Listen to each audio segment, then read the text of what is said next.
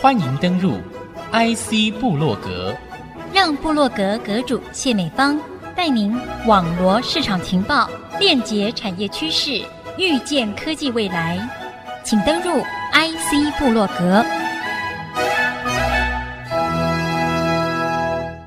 IC 之音主客广播 FM 九七点五 IC 部落格节目，我是阁主谢美芳。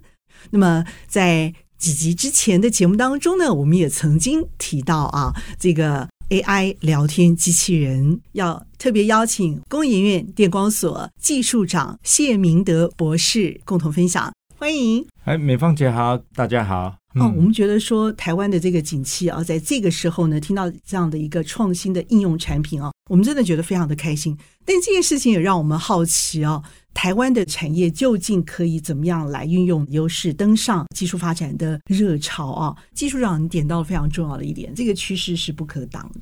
我相信工研院特别也切入了在人工智慧晶片啊，这是属于比较上游的这个部分的开发。那包括您也提过，我们的运算哈这一块也都是我们的晶片可以切入之处。嗯这个部分您的观察会是什么？以及电光所还有我们的工研院整体的一个跨领域的布局，这个理念啊，主轴理念是什么？那你们打算怎么来做？也跟我们大家分享一下。我想哈，我也是一个学校的老师啊是，那我呃十年前也借调到公园，嗯，就是我看到公园的好处哈，嗯因为它是由基盘研究所跟特殊任务的中心所组成的，所以它本身我们叫做一个大熔炉啦。那用我们白话叫做跨领域的环境是本来就存在那里的，所以从 AI 的应用来看，工研院其实是蛮有利基的，因为它要做医疗、化工、机械等等的对，然后又有材料，还有直通讯的领域，所以本身在这一方面，工研院其实是有优势。那针对 AI 的应用哈，那我就从电工所的角度来看，就是我们就开发一些 AI 晶片嘛。那这个 AI 晶片为什么要开发？现在不是全世界都在开发 AI 晶片？嗯，那 AI 晶片哈、这个就是问题来了。你要让它做得很好，要先进制程。是哎，那先进制程就是钱，对不对？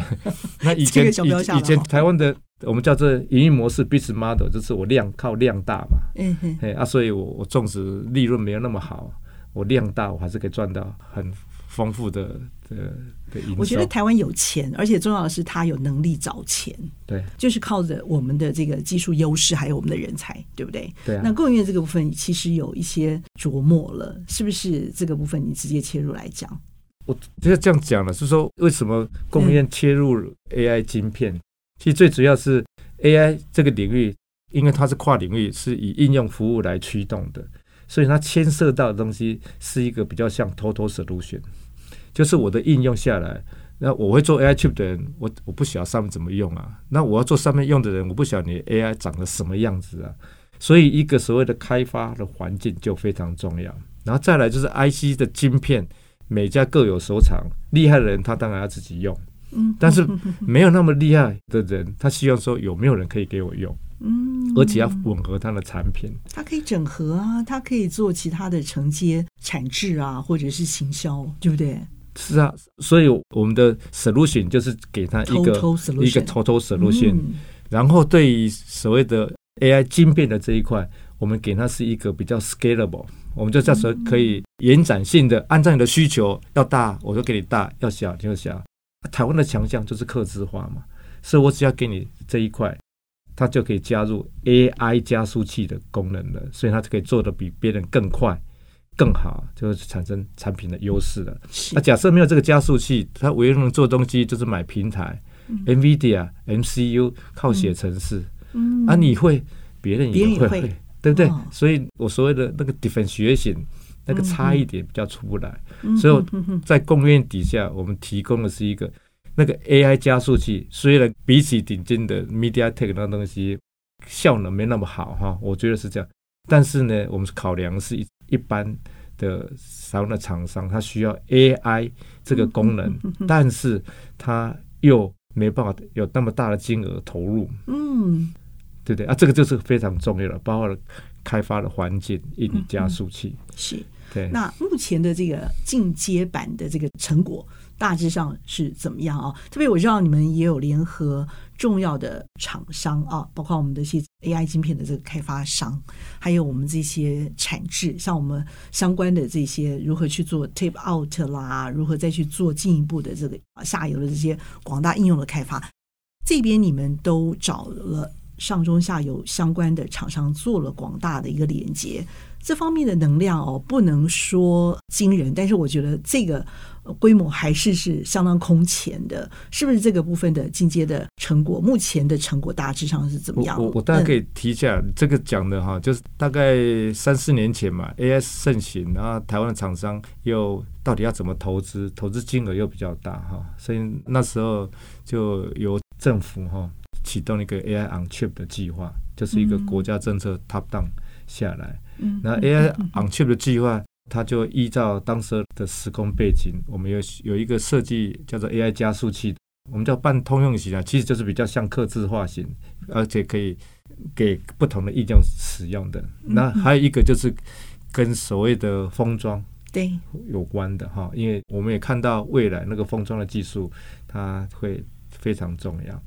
封装的技术，我讲一个为什么现在很重要啊？像台积电它也有做 CoWAS 的封装嘛，嗯那为什么它要做这个？因为嗯有些的解决方案可以稍透微过解释一前下瞻，它好像是一个整合的解决方案，对不对？对嗯这个 OK，嗯这个部分可以先跟大家也稍微解释一下。就是台积电它 CoWAS 就是它是一个我们叫所谓的一个叫做 Fan Out Info 的技术了哈嗯，它可以再透过 Package 的方法嗯，把上面的一些带哈嗯做非常紧密的连接。嗯嗯它其实就是为了那个晶片 AI on chip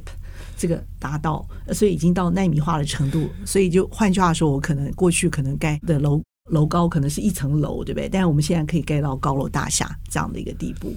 它基本上是我我们讲的，它就是一个你要怎么盖哈，嗯嗯，反正我就提供你一一个平台哈。是你是不是 AI？其实它不一定是要 AI, 不一定是要 AI 哎其它实有都可它有以嗯可能是一个 CPU、GPU，然后跟记忆体之间嗯可以摆的比较好。这个技术非常了不 得。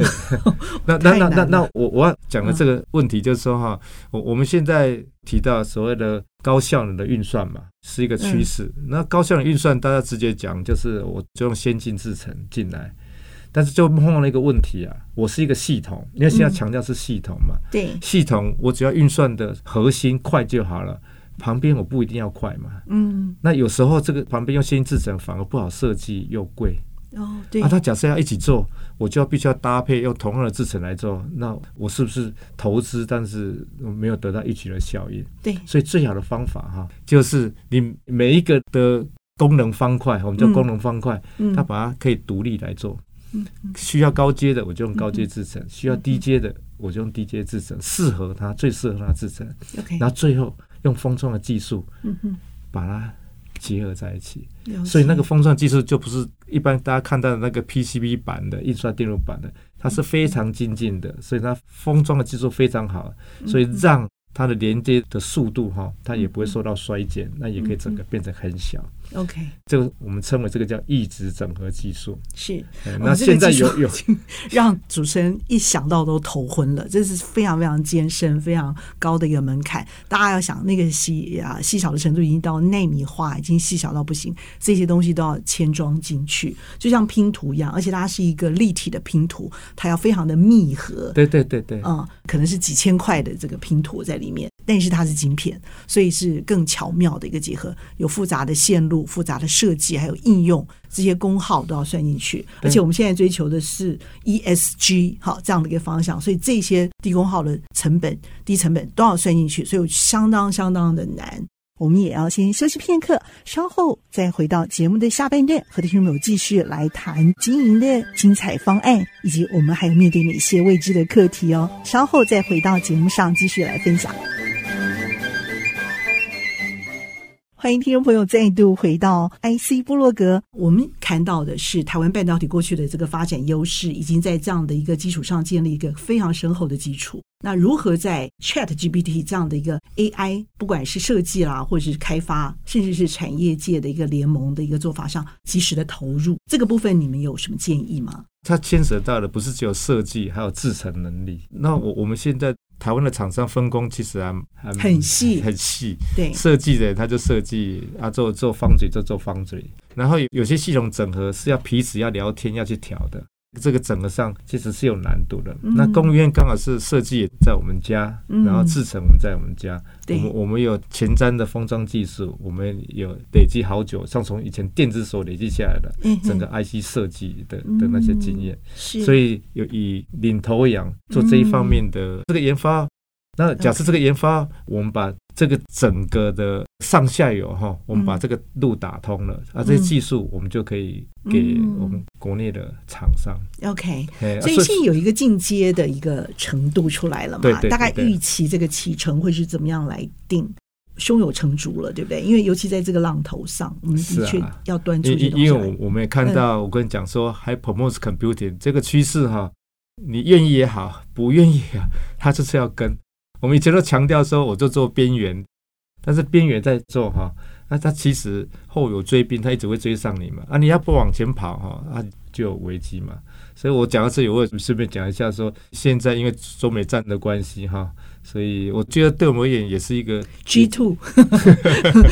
中文有点我我我觉得这这个情势是了是一个然挑战了哈，也是一个机会了。嗯对那我个人是觉得啊机会就是因为中美战大陆变慢了，所以我们的追兵脚步变慢了嘛，对不对？嗯嗯然后给我们有一些空间哈，我嗯们可以或许可以再好好的布局一下，重新思考一下我们应该嗯怎么怎么做。 ，OK，然后，然后威胁就是说，因为他们现在什么要自主了嘛，对不对？对所以当他自主的时候，嗯哼假设真的可以自主，那他就会变得很可怕了。那我们就必须要跟他做某种程度的区别。嗯他们也有成熟制程啊。嗯假设我们还是仰赖成熟制程，啊，这这个就比较危险一点嘛。是，所以是我们某种程度一定要有所谓先进制程的想法。我们讲所谓的高效能运算的，嗯这样就可以做某种程度的区别。所以，我们讲刚讲的所谓的小晶片的技术，对我们而言，它就是一个蛮关键的。所以我们在 AI 技术底下这一方面，就是我们要布局的嗯哈。那当然，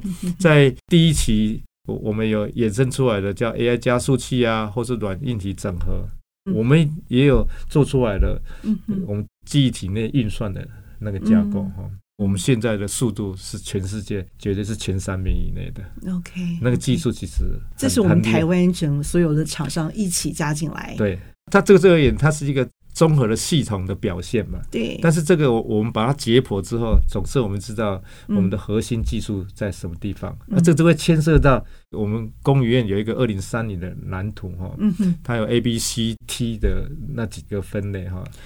，A B C T 是容什许么？我看一下，为什么不是一 A B C？一一 D 一大概是 A、B、C，然后现在有三项，所以我们就选了三项吧。 啊？ A 项就是智慧技术生长活有，备而来，就哎是 A 项就是智慧生活啊 OK，那这个 OK，我想嗯不用太解释。那 OK 第二项就是健康乐活，嗯哼，健康乐活就很简单嘛，就是智慧医疗。嗯那再来就是健康照护。对，那第三个是嗯我们现在很重要，永续环境。 ，OK，哎，台湾现在近零碳排这个压力啊，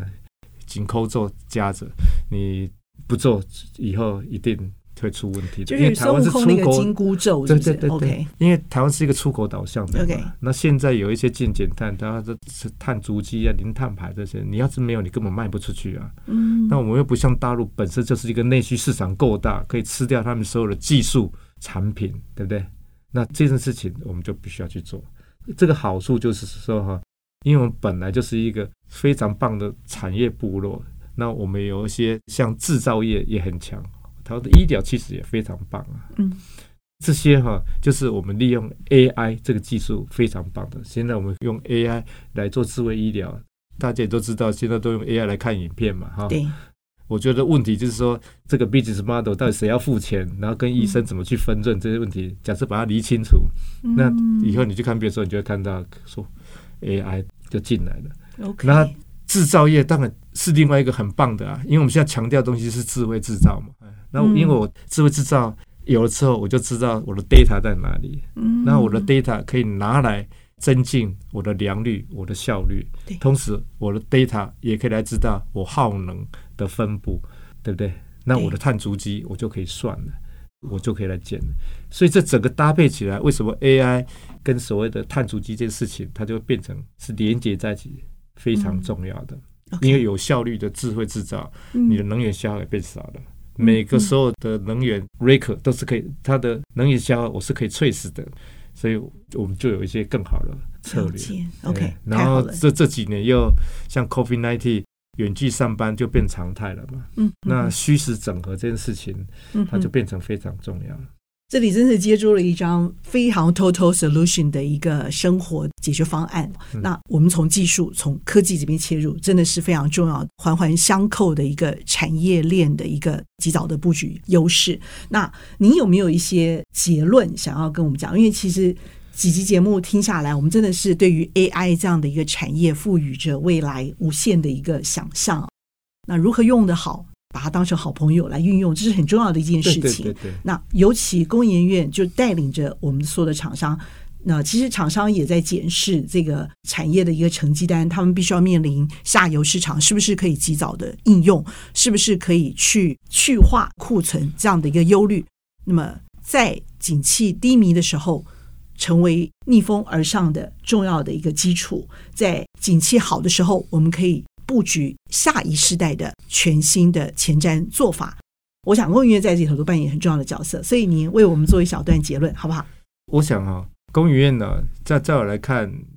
真的非常特殊哈、是，然后在 ICT，我们叫所谓的资通讯产业，嗯，跟所谓的半导体，其实我们面临蛮大的挑战与压力了哈。对，为什么这样子讲？早期的工业院是技术领先业界，所以我们在工业院另兵之后，可以技术技转到成立新公司，或是 spin in 到新的公司。那现在像联发科、台积电，它技术都非常好嘛，嗯，所以工业的角色就是做一些比较先期的投资。对，就是技术他投资他们现在嗯可能对他们而言还是有一些风险的，嗯那所以由政府来资助。嗯我们先把那些风险疑虑把它解除掉。嗯，当这个市场出来的时候，我们就可以缩短我们整个产品开发的制程。